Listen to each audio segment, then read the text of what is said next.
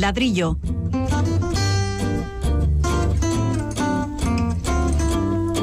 El programa divulgativo de Radio Vitoria dedicado a la arquitectura y el urbanismo.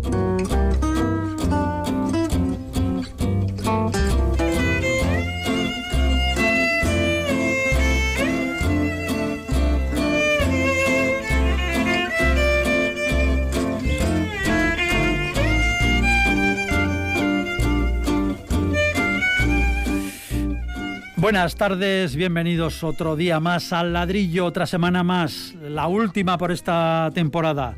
Llega el verano y cerramos el programa, cierra porque nos vamos a tomar el sol, no sé, no sé dónde nos vamos.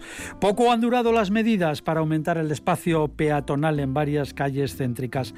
Hablaremos de ello y también de los cambios en las ayudas para rehabilitar viviendas y portales en la ciudad.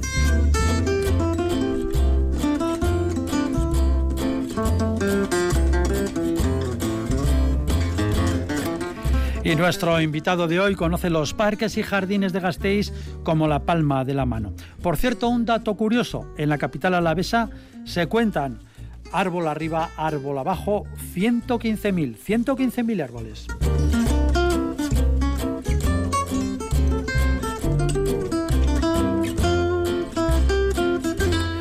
Y aquí en el estudio central de Radio Vitoria ya están los colaboradores habituales del ladrillo, los arquitectos y urbanistas Pablo Carretón, bienvenido. Hola, un saludo a todos. Buenas tardes y Fernando Bajo, un saludo. Muy buenas. Fernando, de su bolsillo de la camisa asoma la mascarilla, indudablemente como tiene que ser. De la realización técnica se encarga Pachi Meave, les habla Paco Valderrama.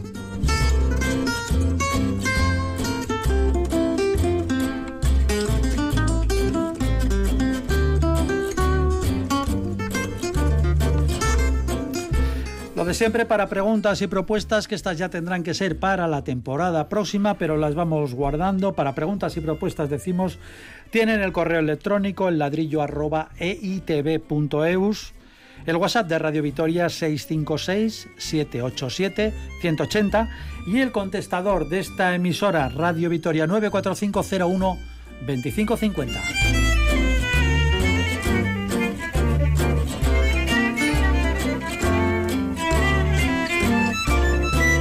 Pues ala, empezamos que tenemos mucho material hoy. Durante el confinamiento, con la ciudad vacía, una de las primeras medidas adoptadas por muchos ayuntamientos, incluido este, el de Gasteiz, fue aumentar el espacio para que los peatones pudieran mantener entre ellos una distancia segura.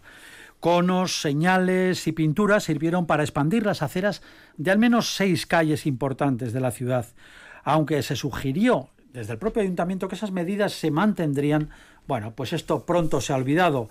Calles como Ramiro Maetu, Florida y otras han vuelto a la normalidad de siempre, a la vieja normalidad, diríamos ahora.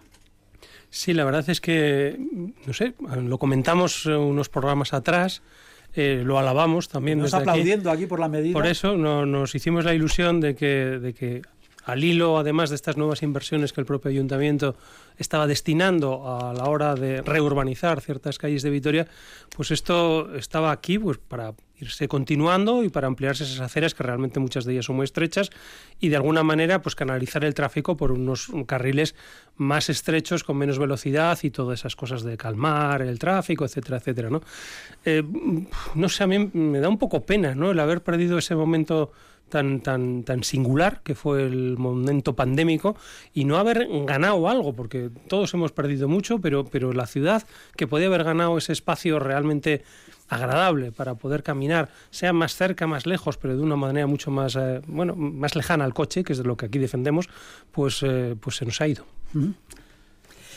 Bueno, eh, fueron medidas tomadas en aquel momento, en aquellas circunstancias, eran momentos de gravedad y entonces, eh, bueno, la medida era, era buena, ha funcionado y ha pasado el tiempo, parece que está cambiando la, la situación y eh, yo, por ejemplo, voy a hablar en el caso concreto de la calle Florida o la calle San Antonio. La calle San Antonio mm. la sigue, sigue cerrada al tráfico, excepto entrada de vehículos a los garajes. Esa, se mantiene, ¿verdad? Sí, en principio se mantiene.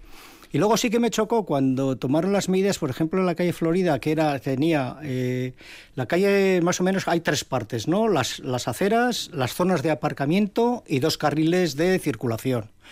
Eh, al tomar las medidas, estoy hablando del ejemplo de la calle Florida, quitan un carril de aceleración, pero no quitan uno de, los, uno de las zonas de eh, aparcamiento, sino que la trasladan a un carril, dejando en vez de dos carriles de movimiento solo uno.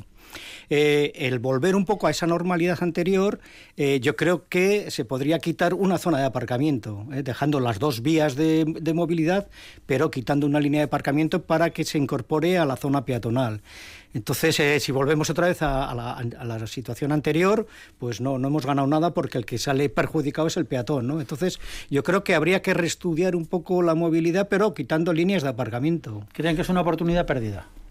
Sí, sin duda alguna. Yo creo que sí, porque al fin y al cabo... Eh, está claro que esas medidas, si no hubiera habido pandemia, si no hubiera habido esa necesidad, probablemente hubieran sido más criticadas, ¿no? Pero, pero precisamente por, porque hubo este momento, yo creo que todo el mundo se dio cuenta de que bueno, como lo hemos hablado en otras ocasiones, ¿no? También las viviendas deben tener más terrazas, más ventanas. Bueno, pues se vio que igual la ciudad tiene que tener aceras más anchas, ¿no? Y, menos zonas de aparcamiento o incluso menos vías, ¿no? Yo creo que esto, eh, hasta cierto punto, nos ha abierto los ojos a unas realidades de las que no nos dábamos cuenta. No, solo en urbanismo y en arquitectura. No, bueno, en todo, en todo, yo creo, ¿no? De, nuestra vida diaria, que al final es que el día a día nos come, ¿no? De alguna manera nos ciega de muchas realidades que, tenemos ahí delante, ¿no? Entonces, eh, bueno, realmente, fíjate, yo, pensaba que precisamente las inversiones en aceras y todas estas cosas venían un poco eh, apuntalando esta idea, ¿no? que había una estrategia para, de alguna manera, publicitar o vender o, garantizar esta nueva estrategia de ciudad, ¿no? pero se ve que no era así. Bueno, de, todas maneras son, son, han sido medidas reversibles, o sea, no ha habido gran impacto en cuanto a, movimientos de, adoquines o de bordillos. Unos, cientos de conos, un poco de pintura son, y unas Son medidas reversibles, provisionales, eh, pasando el tiempo, la experiencia dirá lo que, lo que se tiene que salvar o no, liberar o no.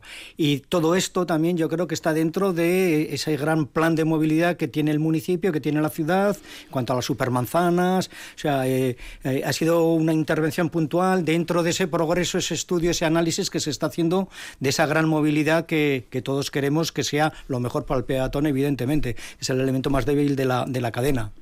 Pero el momento es el momento, ¿eh, Pablo. Yo creo que era un momento, mm, de alguna manera, ejemplar o único y el no aprovecharlo, pues dices, bueno, qué, pena, ¿no? Eh, como dice usted, porque nadie además nadie protesta. No, al revés, yo creo, yo creo, que todo el mundo aplaudió de alguna manera. Razonable. Todo el mundo dijo, bueno, pues mira, algo bueno que ha salido de este asunto, ¿no? Yo creo que alguna de las estrategias es quitar aparcamientos en superficie. O sea, yo creo que es un lujo. Usted ha hablado, por ejemplo, de la calle Florida y en la calle Florida, bueno, es muy larga, pero una de las zonas de la calle Florida da prácticamente ese aparcamiento de la Plaza del Renacimiento, que está prácticamente vacío, muy, muy poco utilizado, con casi 800 plazas, cientos de ellas vacías, pues bueno, pues... La Plaza Márica, el aparcamiento de la Plaza, Márica. En la calle Florida tienes dos, sí, que has comentado y, ese otro aparcamiento. O sea, yo creo que en superficie, aparcar en superficie, eh, yo creo que es un lujo. No sé. De todas formas, eh, esto también pues sería materia, sería parte de una materia mucho más amplia que podrían estudiar sociólogos y psicólogos de cómo eh, en plena pandemia, bueno, pues hacemos muy eh, muy buenos propósitos que luego rápidamente los olvidamos, ¿no? Vamos, mm, bueno, pues pero bueno, ya globalmente, ¿no? Vamos a hacer más deporte en casa, vamos a tal, las pequeñas cosas, pero bueno, ya... Vamos a respetar las distancias, vamos a hacer todo esto, y al final pues eh, se olvida rápido. Sí, a nivel de vialidad igual hay que esperar a septiembre, octubre o noviembre, a ver cómo, ¿no? Con el paso del tiempo, pues a, ¿A qué se refiere? ¿A que vuelva la pandemia? Evoluciona. No, no, no, no, no, a ver cómo se reestructuran un poco estos viales, estas provisionalidades, qué es lo que vuelve y qué es lo que se queda o mejora, ¿no? Entonces, pues bueno, es un reto a nivel de la experiencia de, estos viales. Bueno, pues seguimos, continuamos con otro asunto en la capital alavesa eh, de actualidad desde hace ya pues, un tiempo. Y es que, en esencia, es que no hay dinero para mantener las ayudas directas ya concedidas a la rehabilitación de viviendas, de colocación de ascensores, esas reformas de portales de las que tantas veces hemos hablado aquí una función de la que se encarga la Sociedad Municipal en Sánchez 21. Se encarga de eh, pagar estas cantidades y de abordar estas cantidades. Resulta que no hay dinero y que además se debe por obras terminadas ya a comunidades y vecinos un millón y medio de euros aquí el ayuntamiento o en Sánchez 21. Y hay otro compromiso igual por trabajos en fase previa, previa al fin de obra. Otro compromiso por eh, también muchísimo dinero. El gobierno municipal afirma que el modelo no funciona y apuesta, por en vez de estas ayudas directas, avales para préstamos, en vez de, como decimos, subvenciones directas, y avales para préstamos para rentas más bajas. No sé qué opinión les merece a ustedes o qué, que están metidos además, han realizado reformas a lo largo de su carrera muchísimas y... En fin. Vamos a analizar un poco esta, esta, esta última, esta, esta, esta noticia, ¿no? En primer lugar, bueno, aparte de lo que debe, eso quiere decir que la gente está manejando, está invirtiendo, está rehabilitando sus portales. O sea, hay movimiento en cuanto a claro, este, estas cantidades de dinero porque habrá pagado un, tanto, pero otras que han aquí. Hay actividad de rehabilitación, hay, hay actividad de mejora eh, para, para estas situaciones, ¿no? Por otra, yo creo que la experiencia ha dado, ha dado a entender que hay mucha gente que no puede acceder a esa rehabilitación, porque, porque eh, son a fondo perdido, pero hay otra parte de esa inversión que tiene que salir de su bolsillo. ¿Cuál es el modelo que están ahora trabajando y que van a implantar? Es el, el préstamo. ¿Qué quiere decir el préstamo? Que a la, gente que no pueda pagar, por ejemplo, supongamos que son 20.000 euros lo que es la obra, eh, en vez de esas ayudas, eh, lo que hace en Sánchez 21 es, eh, le da esos 20.000 euros, se firman, se firman en la escritura de la propiedad de esa vivienda, que esa tiene, tiene una hipoteca de 20.000 euros y no la puede pagar, no la puede vender, perdón, esa vivienda no la puede vender durante 10 años por lo menos. Si la vende antes de esos 10 años, el precio de, el coste de esa vivienda, lo que cobra por la venta de la vivienda, tiene que devolver esos 20.000 euros. Ese es el compromiso. Es un compromiso personal que le van a dar directamente lo que le va a costar la obra a ese vecino pero con esa con esa condición. Pero es un préstamo, no es un no es un no no, es es un préstamo con devolución. Eh, es un o sea te dejan un dinero para que tú puedas eh, hacer la obra. Si la obra de tu comunidad eh, a mí a mí personalmente me va a costar 20.000 euros en Sánchez 21 me adelanta me los da con la condición de que en tu escritura de la vivienda aparezca una cláusula que en el momento de vender esa vivienda hay que devolverlo. Cuando recojas, claro, o sea, cuando recojas ese dinero tienes que devolverlo. ¿eh? O sea, va dejando ese dinero. Pero si no la vendes, no lo, no lo devuelves. Eh, no, durante 10 años no lo devuelves. En principio esa es una de las cláusulas. ¿eh? No lo devuelves en 10 años. Si no lo has vendido, pues, pues eso que queda a fondo perdido, pero durante esos 10 años no la puedes vender. Analizado queda. Sí. ¿Y? Incluso a la muerte del propietario, pues sus herederos heredan también esa, esa cantidad que debe de revertir a Ensanche 21. Entonces, es una forma de que se pueda acceder a, ese gasto, porque de la otra parte, como he comentado al principio, es un gasto, es una ayuda eh, un tanto, pero, pero queda otro tanto de, pagar ese, eh, la obra. ¿no? Entonces, mm, creo que eh, han experimentado, han visto que, y es una vía para, para, poder incentivar estas obras que igual había mucha gente que no podía. Usted que está metido como, bueno, pues como todos los profesionales o como muchos profesionales en obras de estas que las hace, ¿qué le parece la media? ¿Le gusta más la anterior? Una cuestión personal, vamos. Desde, bueno, a mí personalmente yo creo que es buena la, la, mm. segunda, ¿no? Porque mm. yo creo que van a poder acceder más gente a esas, a esas ayudas, creo, mm. ¿eh? Vamos. Pero eso entonces supondría que alguien que sí que tiene, alguien que eh, el caso como es hasta ahora. Es decir, usted puede acceder a, esas ayudas, puede pagar la parte que le corresponde, la otra la pone el ayuntamiento. Pero ahora, como tiene usted una parte que le corresponde, ya no le va a llegar esa ayuda. Eh, bueno, eh, te harán un estudio de, la renta, del nivel de renta que tengas, las posibilidades, etcétera, ¿no? Entonces, yo creo, bueno, en, principio tendrían que ser muy permisivos para que se acceda. Si la filosofía de la ayuda es que, toda la gente pueda acceder a esas rehabilitaciones, pues eh, yo creo que. Sobre todo aparte que está enfocado a la gente que, tiene con menos recursos. Con menos recursos. Eso es. Entonces quiere decir que los que tienen unos pocos más recursos se quedan sin. Claro, ¿dónde está el límite? Claro, ¿dónde está el límite, la línea? Fernando. Eh, pensábamos que éramos ricos y resulta que no lo somos. Perdone, hable por usted. Eh, no, no, hablo por todos, ya lo siento. ¿no?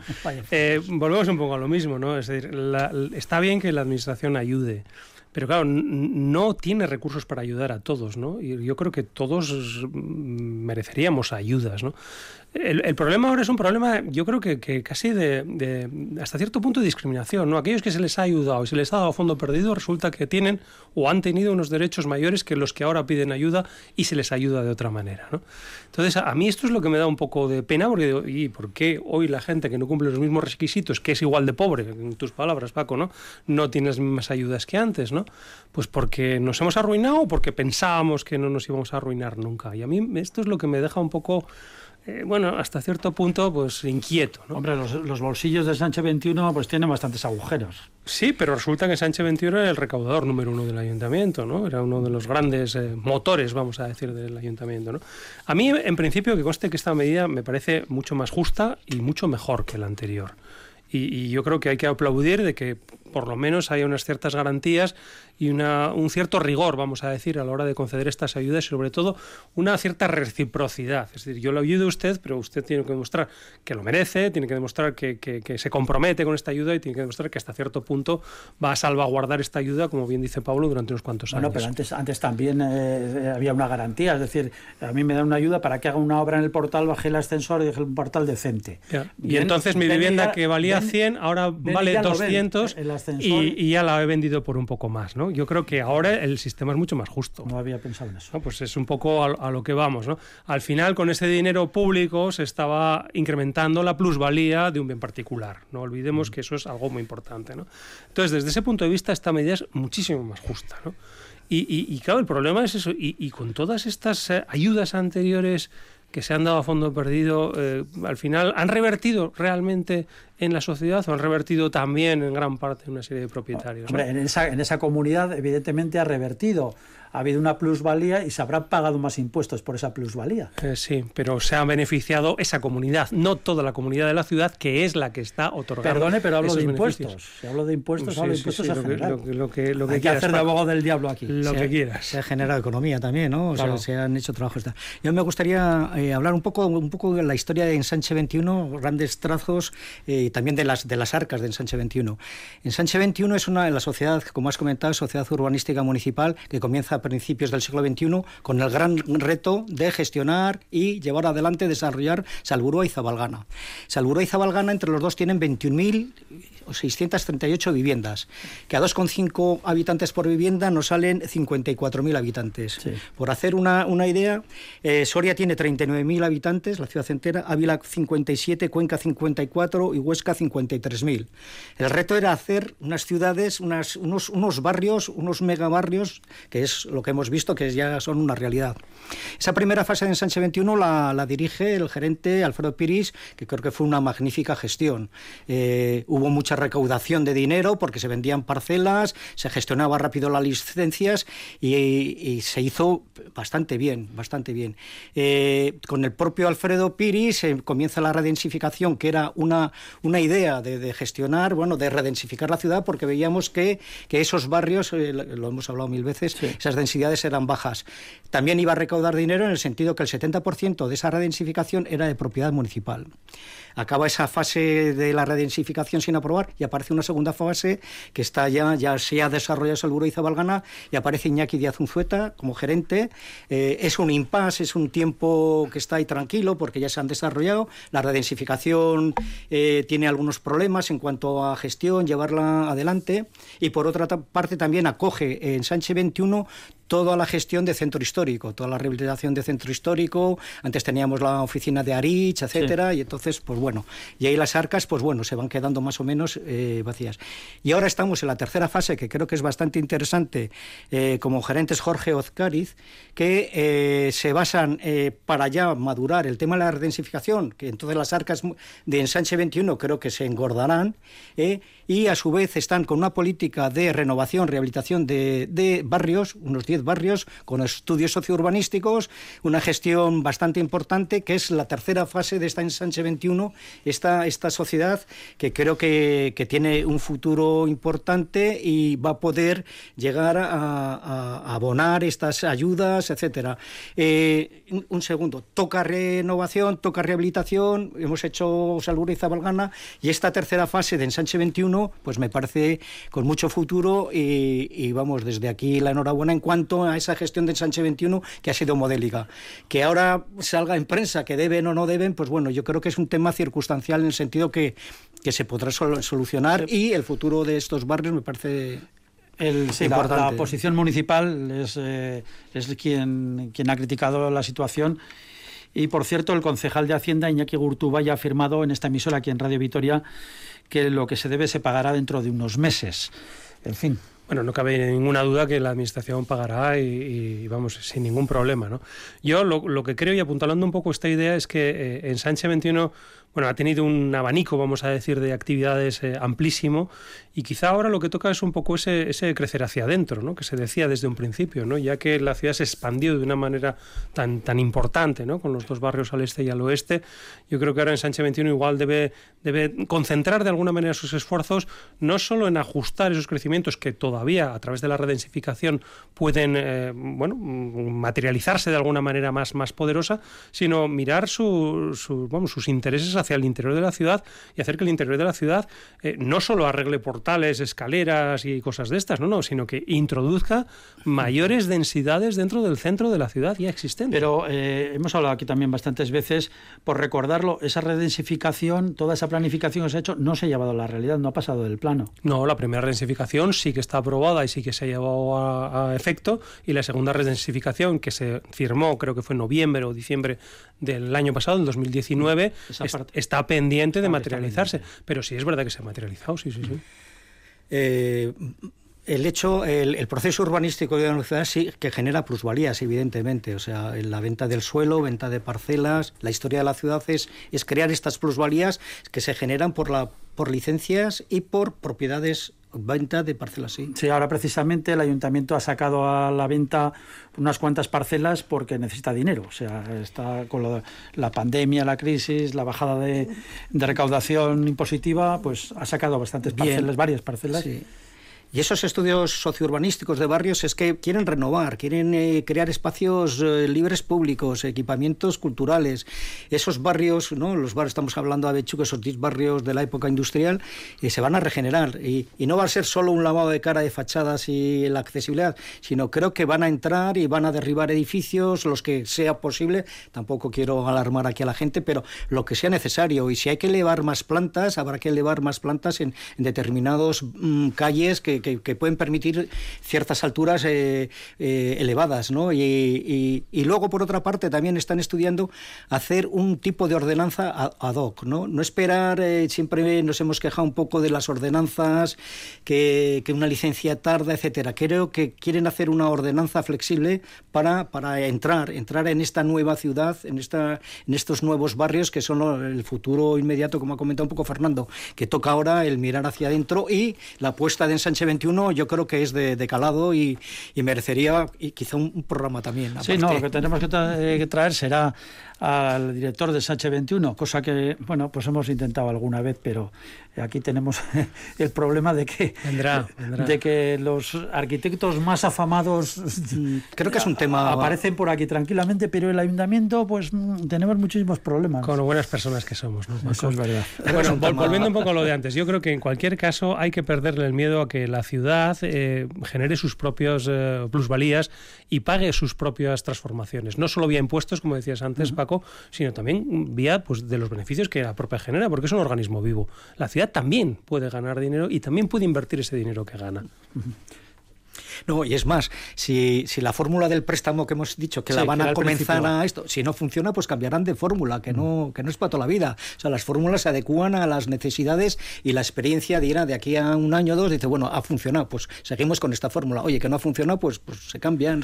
¿No temen ustedes que este cambio, por ejemplo, pues eh, reduzca la actividad que pueda haber en, en estas, en estas obras de igual y tal, igual amplía. Igual amplía. Bueno, pues que así sea. Así que nosotros seguimos con el ladrillo, tenemos muchas más cositas que contarles.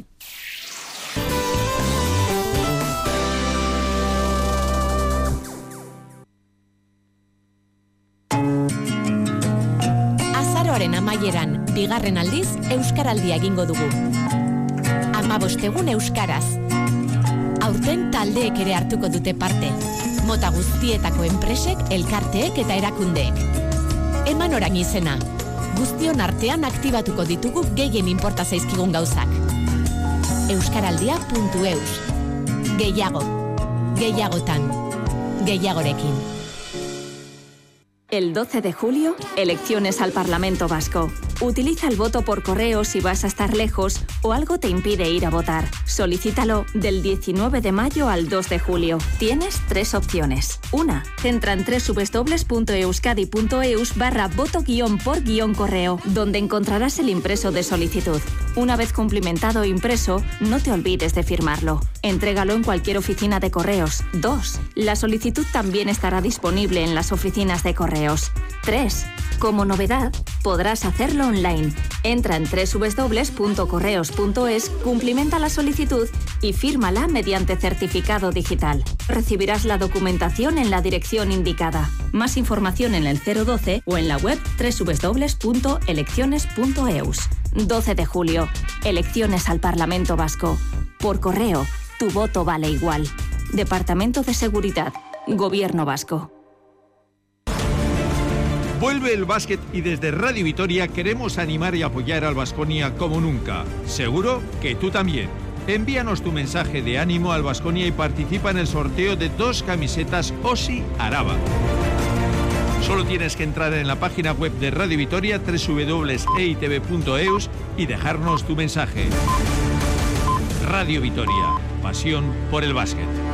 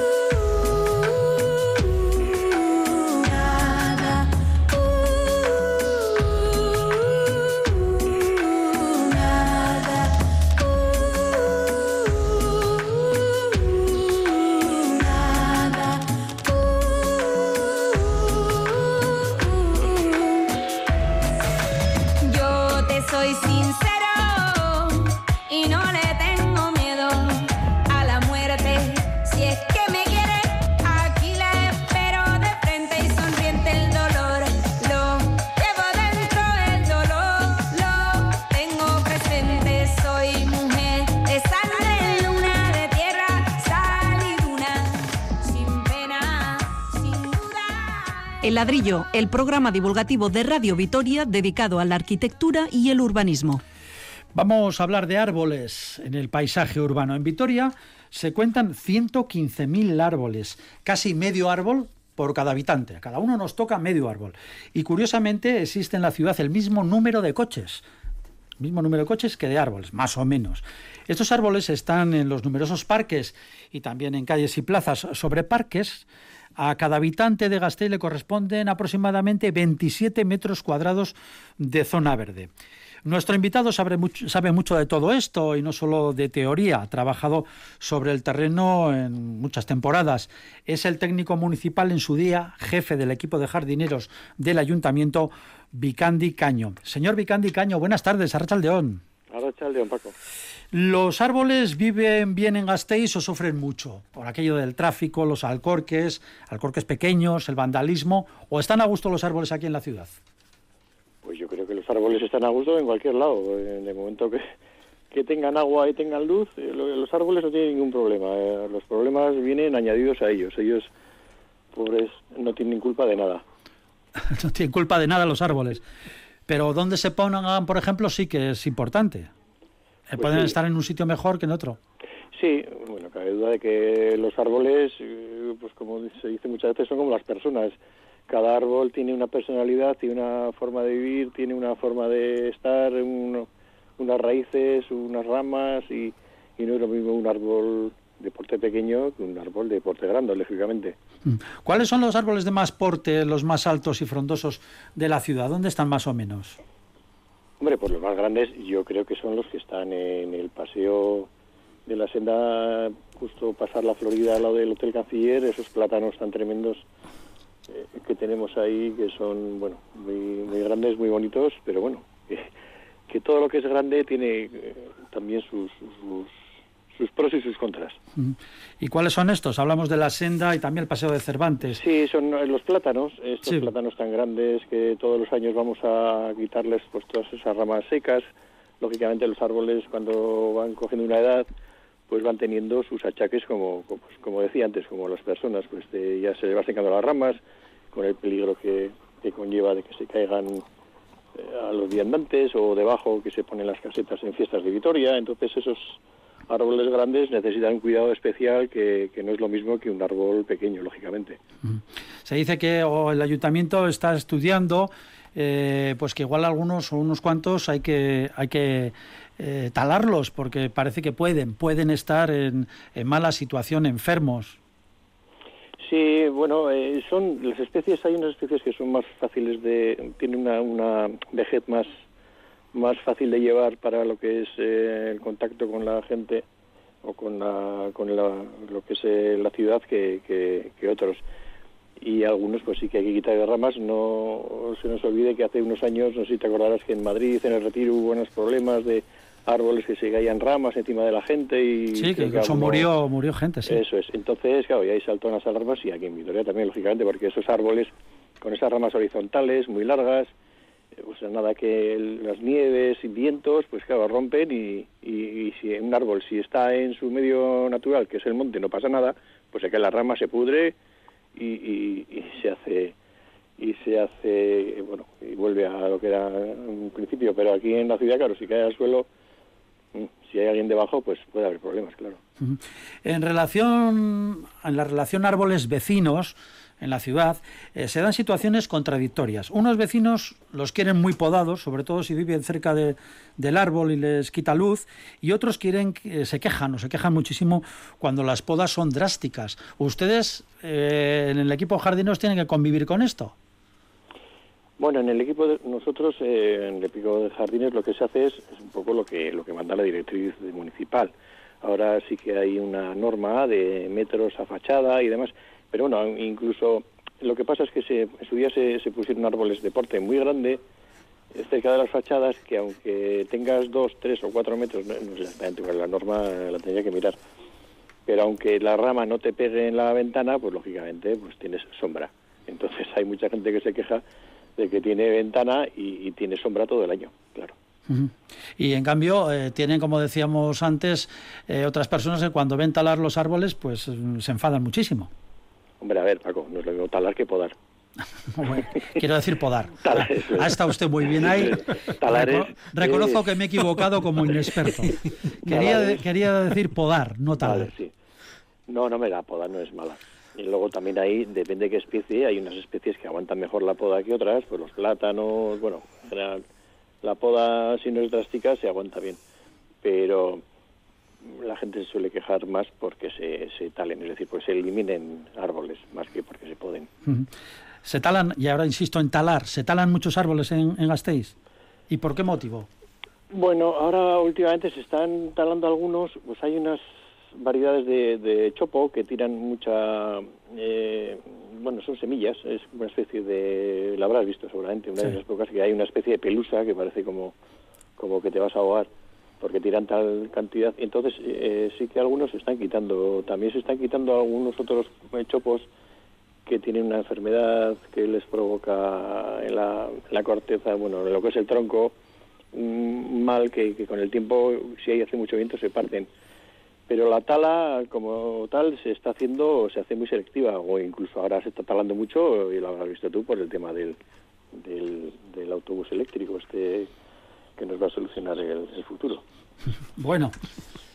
Hola Vicandi, buenas, soy Pablo, ¿qué tal? Hola Pablo. Encantado de hablar contigo. Lo mismo. Oye, después de todos estos años que has tenido experiencia de, de, de, de arbolado, de jardines, de parques, ¿Cuál es el rincón o, el parque que más te gusta de Vitoria en cuanto a arbolado? ¿Tendrás alguna predilección? Hombre, a ver, como, no puede ser de otra manera, la Florida. Está claro, la Florida es un sitio bueno que merece un capítulo para un programa aparte, creo yo sea, sea un poco más explícito. Cuéntenos un poco más por qué ese amor por la Florida, sí. Hombre, a ver, porque... Puramente declarado, ahora cuéntenos las virtudes. Yo soy de Vitoria, esa es, soy de Vitoria toda la vida. Yo he nacido en Sancho el Sabio y en la Florida he jugado al cinto, he, me he escondido, he ido a bailar no sé, es algo que es como es más que un parque para mí. Oye, Vicandi, ya, ya un poco los ojos. En la Florida, además de, de la haya esta de hojas de lecho y del tulipero ese tremendo, ¿qué, más qué más destacas? Hombre, en la Florida, en la Florida hay árboles muy emblemáticos. Hay un guingo, el guingo biloba, que es como que sobrará, que hay un guingo biloba, los guingo biloba son dioicos, es decir, hay macho y hembra, y este es hembra. Está cerquita de, de la de la montañita que le llaman, del túnel ese que está cerquita del Parlamento. Y claro, hay gringos en mitad, a ver, este es tremendo y es hembra, entonces cuando tiene, tiene frutos, pues los tiras son como unas bolitas blancas, que huele fatal. Sí, sí, que huele horrible. Sí, horroroso. y, luego cerquita también hay un, hay un nogal negro, hay un, un pino, o sea, hay un... Bueno, hay muchos árboles en la Florida que que merece la pena eh, visitarlos y verlos desde abajo, porque son tan grandes que son, hay ceros del Himalaya, no sé, ahora si se me ocurren esos tres o cuatro que son, son emblemáticos. ¿Y se están cambiando las especies? ¿Se están cambiando de especie? ¿En la Florida? No, en, en ah. general, en Vitoria. Sí, bueno, yo creo que el criterio últimamente, porque en Vitoria lo que ha pasado, eh, lo que ha pasado es que, se plantaban los árboles, bueno, se ponían, había y ponían castaños, se ponía, pero, pero claro, pasaba lo que comentábamos antes, pues que se hacen muy, cuando son pequeñitos son muy bonitos, pero se hacen grandes, claro. Y aparte de que molestan, luego necesitan los cuidados especiales que son gravosos para las arcas públicas, porque tienes que cortar las calles para podarlos, tienes que eh, podarlos con grúas muy altas, con el peligro que conlleva y el peligro pasivo, es decir, cuando no estás tú y tú crees que lo has dejado bien, pero bueno, llega una rama que pega un golpe de aire y, y se, se, cae y puede provocar un accidente. Entonces lo que se tiende, entiendo yo ahora, es, es adecuar un poco lo que es la especie arbórea con, con la calle donde va a ir. Con la calle donde va a ir y bueno, con la calle es que, es que los árboles en las calles también hay otro capítulo de, de, efectos, eh, bueno, perniciosos que pueden provocar las raíces de los árboles en las calles. eso hablamos después, sí. Eh, Vigandi, eh, yo, bueno, somos todos unos enamorados de los árboles, nos encanta, etcétera. Pero ahora voy a hablar dos, dos aspectos, ¿no? Por ejemplo, las catalpas que están en la avenida en Madre Vedruna, que echan esa resina, que es un poco que, mancha los coches o es un poco molesta. Y otro, otro, otro, otro aspecto singular es la secuoya que se ha secado en las ursulinas.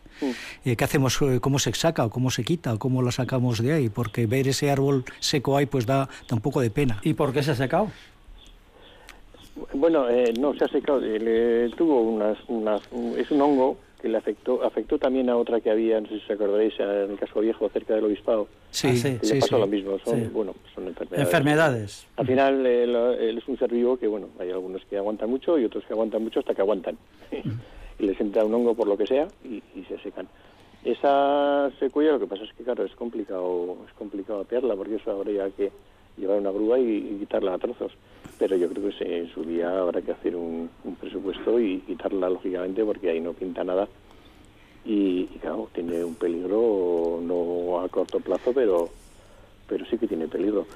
lo que me decías de las catalpas, sí, las catalpas de la avenida, de hecho, se, se eliminaron prácticamente todas en las obras que hubo y la catalpa lo que tiene es, es ese, esa melaza que, que genera que, que no es mala, es, es mala para, para los coches y lo que dices y para los viandantes.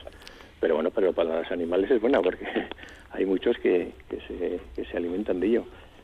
Y luego hay más, hay más, hay tilos, hay moreras, hay lo que las chopos que teníamos antes. Hay bastantes especies que, que bueno, en lo que es la vía pública no es, no están muy bien puestos y convendría regularlos. Hay unas moreras también en la calle de San Viator que, en su día pues generan muchos problemas, porque las moras son muy ricas, pero si te caen encima del coche, mm, no sé, no son tan ricas.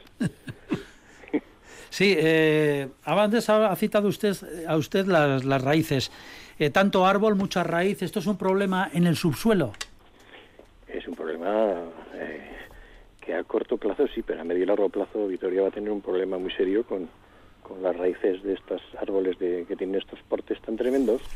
Claro, si tienen tanto porte, eso de árbol tanto alto, tanto bajo, es decir, así así crece, así come y echa unas raíces. Entonces, eh, lo que pasa es que en las conducciones del agua, de, de fluviales o de, o de fecales, agua, al fin y al cabo, en cuanto entra la raíz, va entrando y hace como una cuña, es decir, entra y rellena y revienta y ahora mismo estamos teniendo intervenciones de, empresas de bueno que son contratas que aquí no tenemos ese servicio vienen de Madrid eh, ¿Qué hacen esas contratas? ¿Contratas que vienen de Madrid por, este problema? Vienen, sí, claro, vienen unos camiones tremendos, entonces lo que hacen es con unas barrenadoras limpiar lo que es el en la tubería, limpiarla de hacer donde no se puede cavar, claro, porque hay tuberías que van por debajo de casas, bueno, depende cada caso, es un tema diferente y, lo limpian y luego se mete una especie como de, no sé, como un tubo, un tubo elástico, una especie de condón. y aquello luego le meten aire, le meten presión con, con vapor de calor, de tal manera que se pega a la, a la, a la tubería por dentro, la sella, y claro, es un trabajo, un trabajo que es mm, pues bastante caro. Sí, son, maquinarias, maquinaria especializada, que no hay aquí. Para ese tipo de, atascos, pero claro, aquí es que tenemos todo, en la mayoría de los árboles que están en, en la vía pública de Vitoria están cerca de, eh, claro, en, cerca de, de, lo que son las, las acometidas o las, las desagües y las y las condiciones eh, de, agua. ¿Y, esos, esos técnicos le han dicho a usted algo o le han comentado algo de que...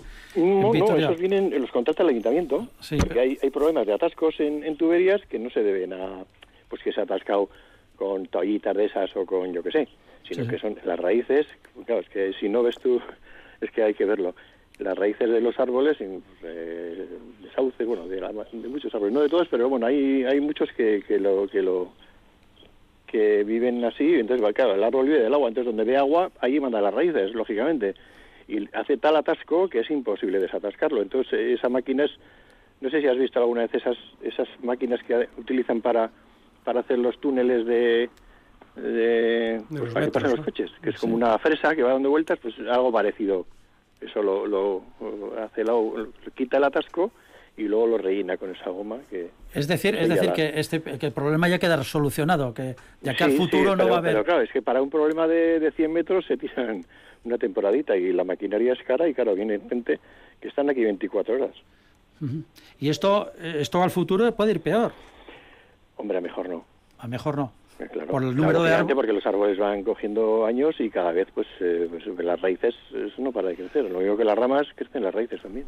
Y, bueno, y todos sabemos los sauces, los sauces llorones, todos estos eh, árboles que rellenan esas, esos tubos, ¿no? Pero se están eligiendo ahora especies que de alguna manera, eh, bueno, no crean tantos problemas. hay una selección, vamos a decir. ignoro. Yo sé que los yo no soy el encargado de comprar los árboles. Yo los podaba, los plantaba y los cuidaba pero sí que la normativa eh, eh, sí que se ha, se ha, modificado en el tema de, metros a fachada y demás. Y luego la densificación de, de, árboles por calle eh, por metros no lo sé. No sé pero bueno yo yo lo que sí me gustaría es que se que se, se tomase en cuenta ese tipo de problemas sobre todo por, o sea, ese tipo, o sea, problemas, de problemas a medio y largo plazo, porque al final si vas a poner un árbol en una calle, no sé si si tiene que ser un plátano sí o sí, puede ser otro una ligusta, unas hay unas variedades de árboles que tienen menos menos menos raíz y menos porte y son más fáciles de mantener que otros, eh, pero bueno, mm, ese tema sí. terminamos al, al, al que, al que hace la norma. Sí, eh, y última pregunta, esta ya más anecdótica. ¿Quién decide las flores que se ponen en los parques? ¿Eh? Ah.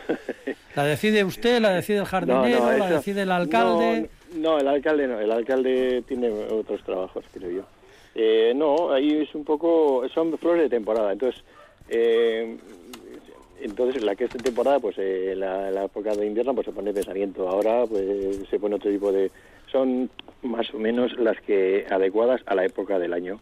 Y luego, eh, ahora este año se están comprando, como se está haciendo el traslado del vivero, el vivero municipal eh, deja de estar donde está, por desgracia, porque va a ir ahí la estación del, del tranvía, o sea, del autobús eléctrico. autobús eléctrico, sí. Y entonces se traslada. Entonces este año toda la planta que se ha puesto se ha comprado. Entonces desconozco el criterio. Ahora ha sido un criterio por... Antes eso por temporadas. Y bueno, y supongo que, que ahora incluye el precio también, ya que estamos un poco de recortes, ahora comprar más barata, digo yo. Muy bien, pues eh, Vicandi Caño, técnico municipal, que en su día fue jefe del equipo de jardineros del ayuntamiento. Muchísimas gracias por haber estado en el ladrillo. Bueno, Paco. Un saludo. Un saludo. Un saludo. Gracias. Gracias. Continuamos en el ladrillo ya en los últimos minutos. Tenemos aquí pendiente ya desde hace unas cuantas semanas una pregunta, una pregunta que nos ha llegado al programa, como otras muchas, pero esta tenemos que responderla ya, no podemos esperar más. Eh, la firma LA eh, únicamente utiliza eh, las, sus letras, sus iniciales, y dice, para ahorrar energía y contaminación de luz, propongo poner sensores de proximidad en las farolas de calles y sobre todo de parques y zonas poco concurridas. Las farolas se encenderían al pasar y luego pues se apagan. Eso nos dice LA, quien responda a estas iniciales aquí en el ladrillo. ¿Quién quiere contestar? Bien, eh, Fernando. Yo, mismo. Tienes mucha razón, nuestro oyente, pero, pero ya existe eso en Vitoria. Eh, yo creo que el primer, además el primer ejemplo donde se instalaron este tipo de, sensores fue precisamente en el, donde hemos hablado antes que están los plátanos tan grandes entre la Florida y el puente del ferrocarril, ¿no? Y estas eh, lámparas que tienen sus propias, eh, bueno, son unas reactancias electrónicas que, que, tienen sensibilidad a si alguien pasa o no, lo que hacen es, en vez de apagar y encender, que es muy costoso en cuanto a consumo y sobre todo en cuanto a vida de la propia lámpara, lo que hacen es Mm, disminuir la intensidad lumínica. Es decir, normalmente tiene una intensidad muy bajita y cuando detectan un cierto movimiento suben la intensidad e iluminan además aquel tramo en los que se ha detectado movimiento, cosa que es muy lógica porque está iluminando por donde pasa el peatón. Es decir, no toda la calle, sino aquel tramo en el que va caminando. ¿no? es solamente la, farola por la que pasas en ese momento, sino que hombre, mira, más. tres o cuatro más y entonces hay un tramo de la propia calle o del propio paseo en este caso que queda iluminado y precisamente le da seguridad y visión al, al, al, peatón, ¿no? Bueno, yo, yo creo que es algo que, que, se está haciendo y que se va a hacer poco a poco. Evidentemente, pues es mucho más complejo tecnológicamente, pero a la larga pues se, se ahorra porque el consumo es menor, ¿no? Yo creo que es algo que, que, además, eh, bueno, no sé si está ya obligado, pero va a estar obligado, ¿no? Entonces, eh, bueno, su idea es muy buena, y, pero es una idea que ya se está poniendo en práctica. Eh, también en algunos tramos del, del anillo verde o de la conexión entre la ciudad con el anillo verde o hacia, por ejemplo, pues hacia el antiguo Vasco Navarro, eso hay también eh, farolas nuevas de este tipo, sí, que tienen, tienen sensores. El primer paso fue mm, cambiar, vamos a decir, de las lámparas estas amarillas que eran sodio alta presión o de los halogenuros que eran más azuladas o más blancas, más brillantes, que eran lámparas de bajo consumo, precisamente al LED, que tiene un muchísimo menor consumo, ¿no? Pero como el LED permite una electrónica y un control todavía mucho más detallado de lo que es la, la, la luminosidad, pues ahora se están instaurando estos sistemas, vamos a decir, inteligentes en los que se ilumina cuando se necesita, no solo aquello que se necesita, sino cuando se necesita. Porque hay otro aspecto muy importante, ¿no? La contaminación lumínica, también hemos hablado alguna vez en el hemos programa. algún programa dedicado pues es, es, uno de los grandes eh, problemas de las ciudades hoy día, no solo por el consumo que tienen, sino también por cómo afectan a la fauna de, de, de la propia ciudad, ¿no? Tener las luces encendidas a tope durante toda la noche causan problemas incluso incluso las personas, ¿no? Porque eh, alteran los ciclos, ¿no? Entonces, eh, bueno, es, es, algo que poco a poco lo vamos a seguir viendo. Mm. ¿Pablo?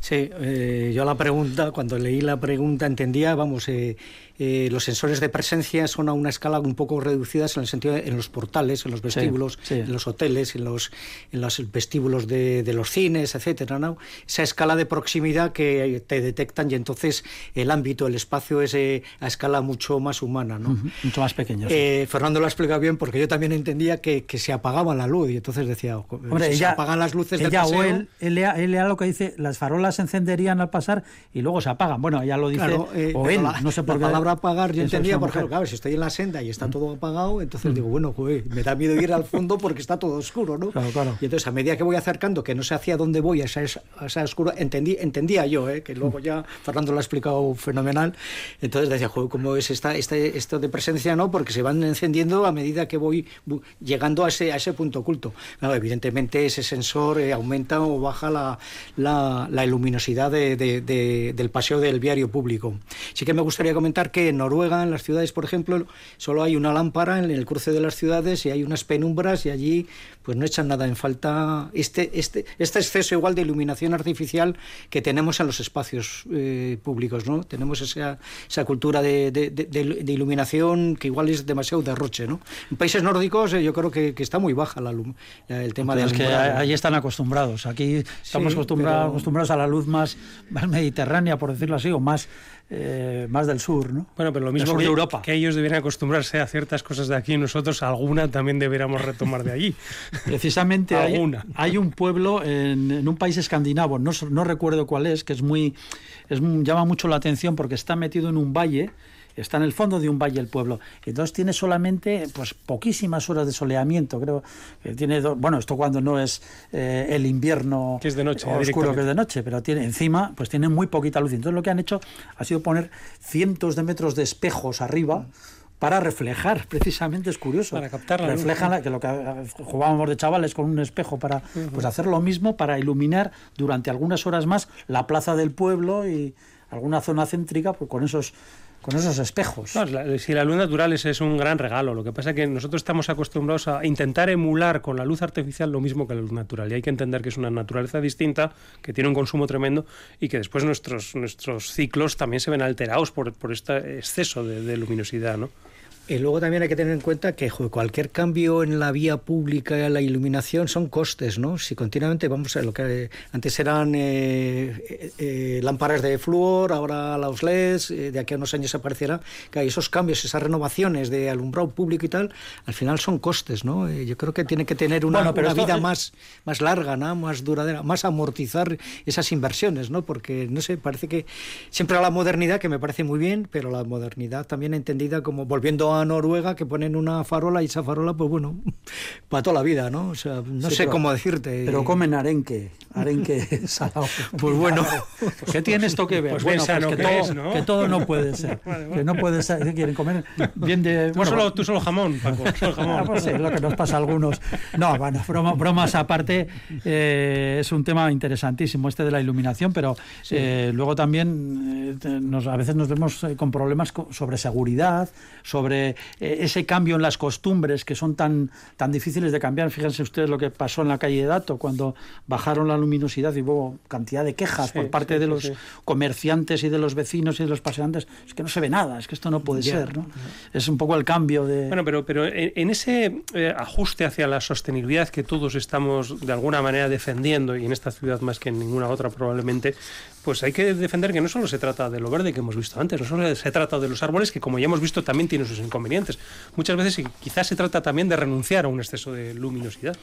Muy bien, pues esto ha sido todo. Eh, Fernando Bajo, Pablo Carretón, a todos ustedes que nos escuchan, muchísimas gracias por haber estado con nosotros durante todo el curso. Eh, no hemos interrumpido nunca el programa a pesar de la pandemia y a pesar de todo. Y el ladrillo se ha mantenido. Desearles únicamente que pasen un estupendo verano, que disfruten en la medida de lo que puedan y que gocen. Volverá el ladrillo, pues luego ya con el curso, con el curso escolar. Gracias y a todos. Y que nos escuchemos. Eso es. Esperamos la nota también, el examen. El no, están, están ustedes, tienen un. Yo dices no pongo, nueve y medio, tienen nueve y medio. Nuestros oyentes. Con un 5 nos conformamos, ¿eh? con un 5. Modestos que son. Gracias a todos de verdad por habernos escuchado y sean todos lo felices posible. Gracias, Agur.